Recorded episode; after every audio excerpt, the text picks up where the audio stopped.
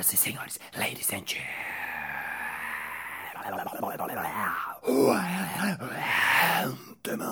mesdames et messieurs, otorrinolaringologistas e otorrinolaringologistas, está começando mais um Balascast Música!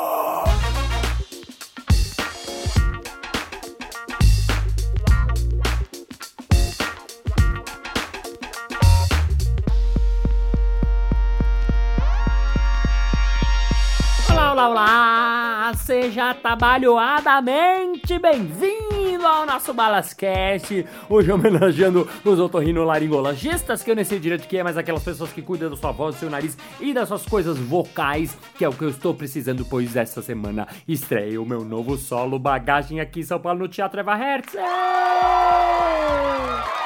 Pra você que me segue nas redes sociais sabe que esse é meu assunto monocórdico. Eu só tô falando disso porque isso é uma coisa muito importante, muito legal. Eu tô muito feliz que vai estrear, vai ser quintas e sextas, é, quintas e sextas e também quintas e sextas, além de sextas e quintas, quintas e sextas, no Teatro Eva Hertz, na Livraria Cultura, no Conjunto Nacional, na Vila Paulista, esquina com a Augusta, no meião de São Paulo. Você que é de São Paulo não tem desculpa para não ir. Você que é de fora de São Paulo tem desculpa porque você é de fora de São Paulo. Então, acompanhe as coisas pelas redes sociais e hoje eu vou continuar falando desse mesmo assunto. Então, vamos ao episódio de hoje.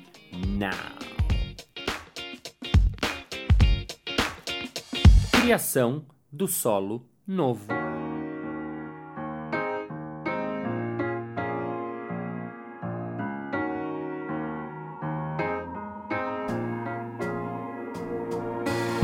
Semana passada eu falei um pouco sobre o meu solo novo, Bagagem, e contei um pouco de como ele surgiu, de onde ele veio.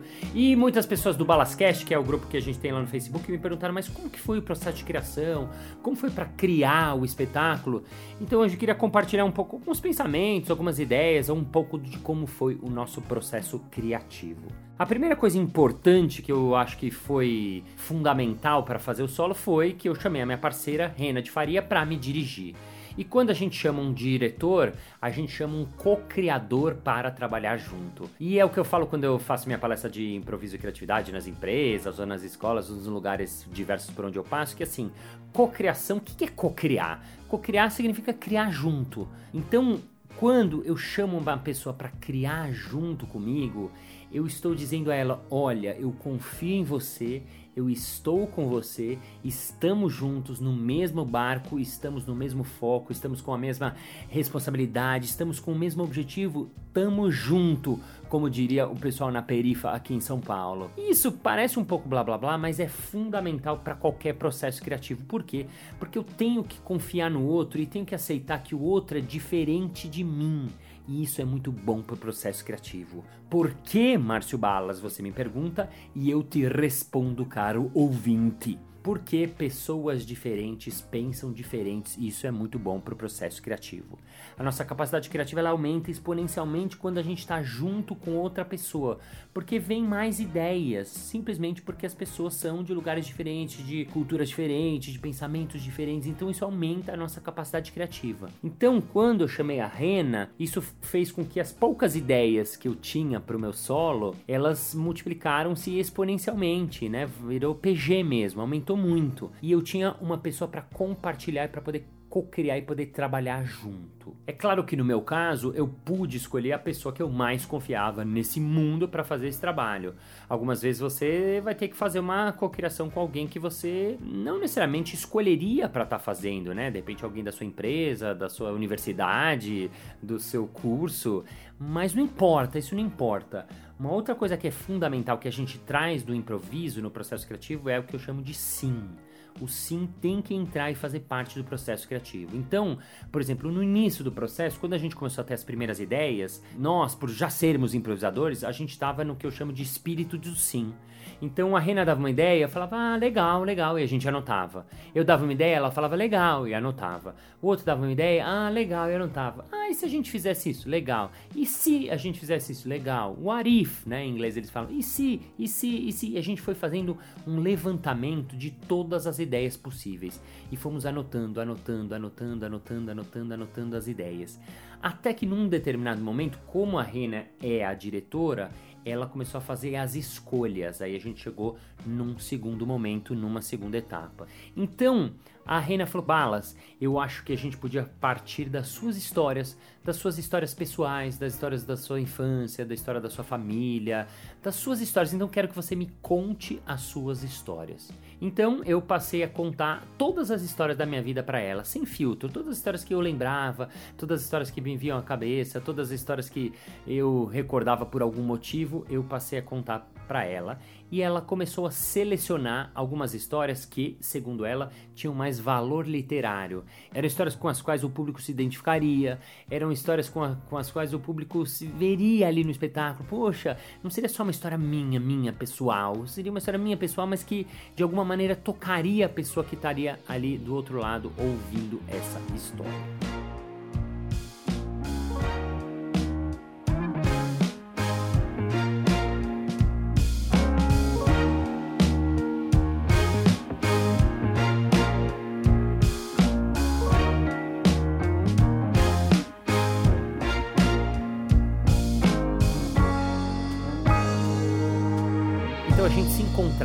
Casa do Humor semanalmente e eu contava as histórias para ela. E ela ia me fazendo propostas e eu ia dizendo sim, aceitando e fazendo as propostas que ela falava. Por exemplo, Balas, lembra uma história sua de infância e me conta ela como se você tivesse 8 anos de idade. Aí eu ia lá fazia para ela. Aí depois ela falava, Balas, me conta essa história e interpreta a história inteira, exagera. E aí eu ia lá fazia. Ela falava, Balas, agora faz essa história, mas assim, faz um momento personagem, um momento narrador, um momento outro personagem, vai variando. Aí eu fazia para ela.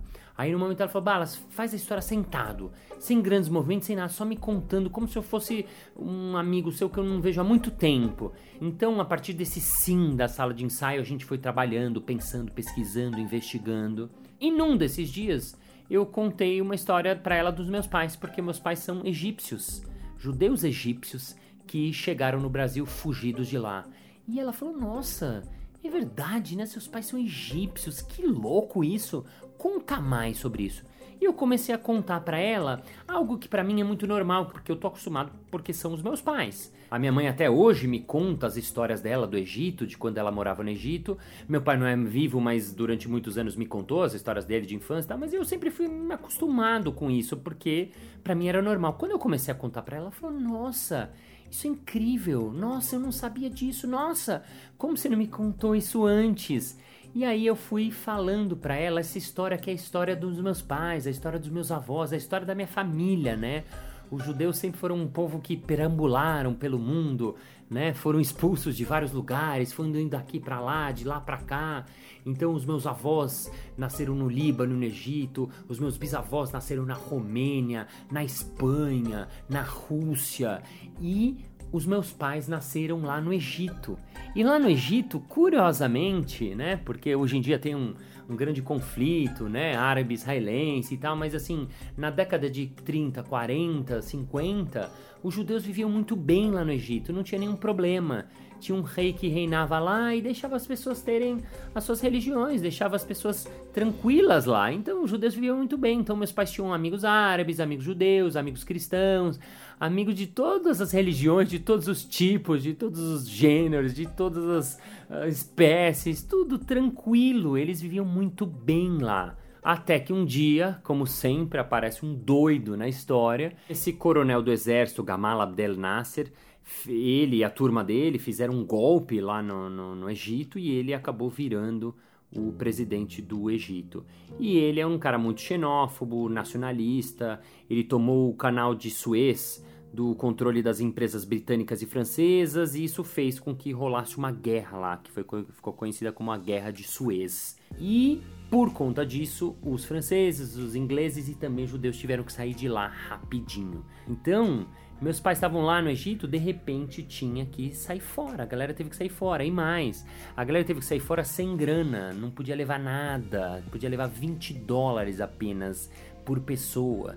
Então, meus pais tiveram que deixar as coisas lá. Meus pais eram classe média, egípcia, normal, tinha uma vidinha simples, bacana e ok, né? Não eram ricos, mas tinha uma vida ok, legal, e tiveram que sair de lá refugiados, totalmente de refugiados. É, a família deles se espalhou inteira, então meus pais viviam com os primos, os tios, e de repente parte da minha família foi para os Estados Unidos, uma parte da minha família foi para o Canadá, uma parte da família foi para França e uma parte da família veio para o Brasil, que foram meus pais.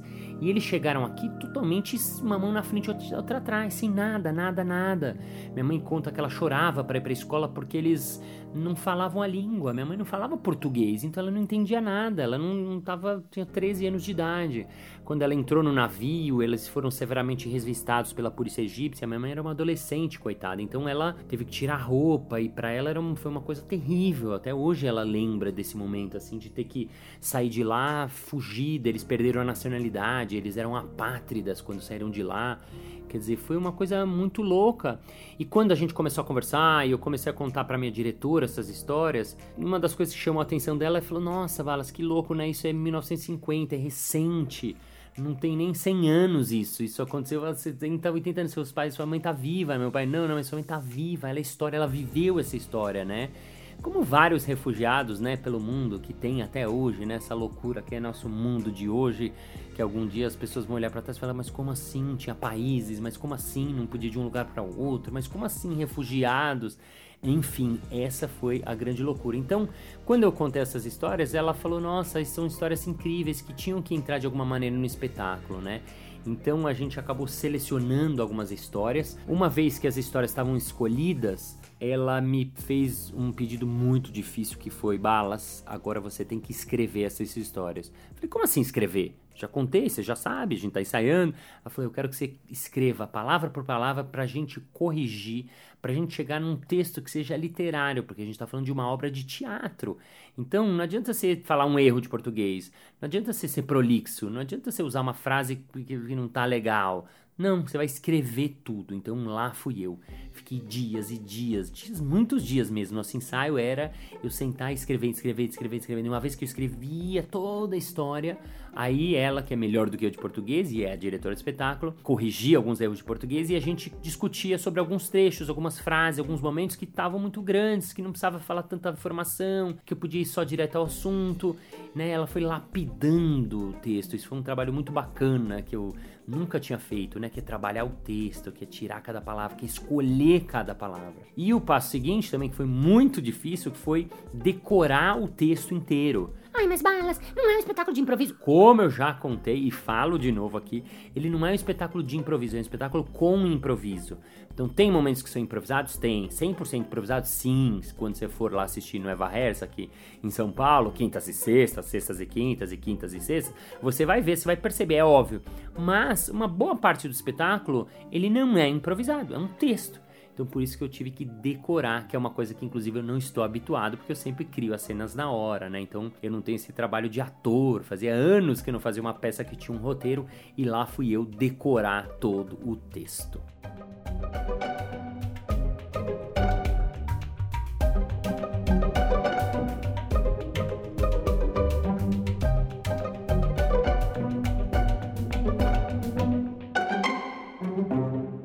Sequência disso foi a gente achar as outras peças do teatro, isto é, quem seria nosso iluminador, então chamamos a Aline Barros, a Lica, que é uma iluminadora incrível, que eu amo, que eu sempre chamo para os meus espetáculos, para ela fazer um desenho de luz.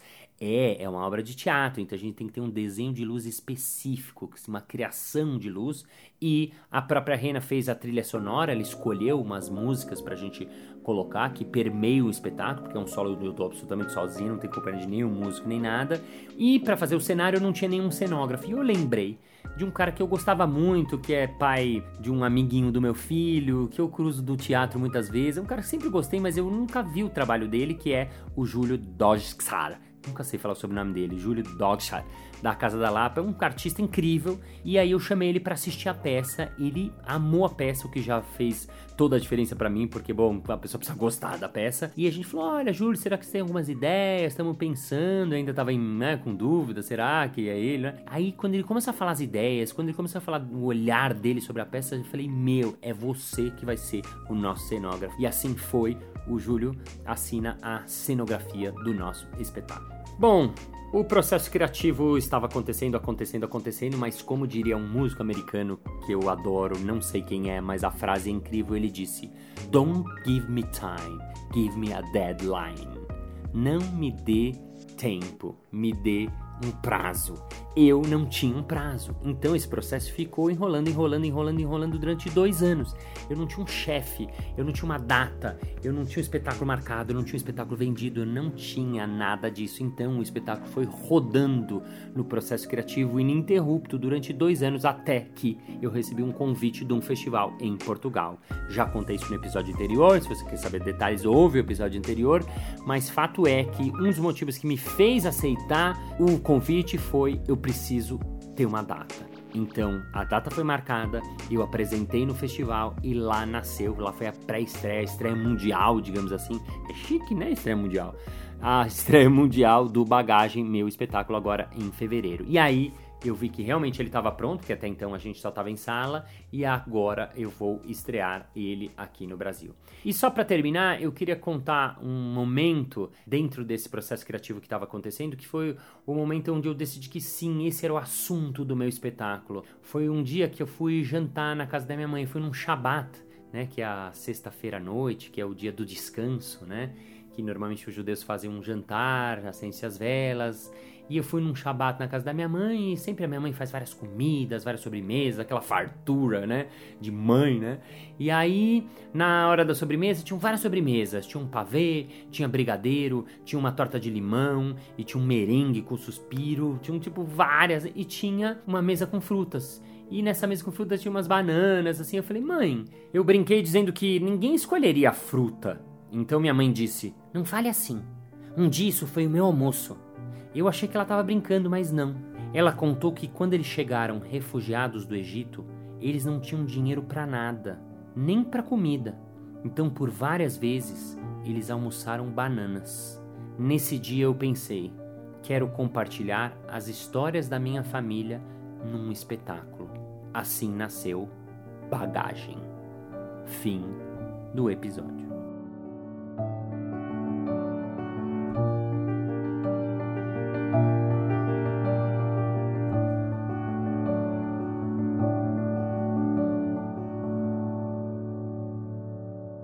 Muito bem, muito bem. Chegamos ao final de mais um episódio. Ah! Mas na segunda-feira que vem tem mais. Ei!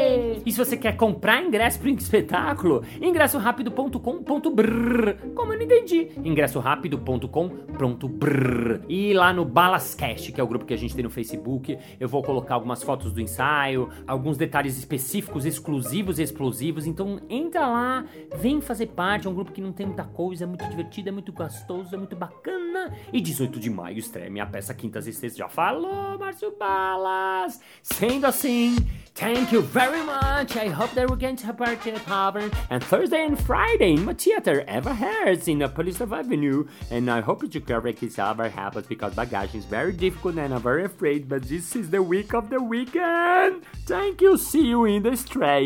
Bye, bye. Quintas e sextas, quintas e sextas, quintas e sextas. É muito quintas e sextas. As pessoas vão me odiar. No Teatro Eva Hertz. No Teatro Eva Hertz. No Teatro Eva Hertz. No Teatro, no teatro Eva Hertz. Eu, eu sempre Eva Hertz, Hertz, Hertz. Falando em banana, Thalita do Trocadilho Sem Fronteiras perguntou por que, que a banana aderiu à moda do sorvete? Porque banana is pretty. Hã? Hã?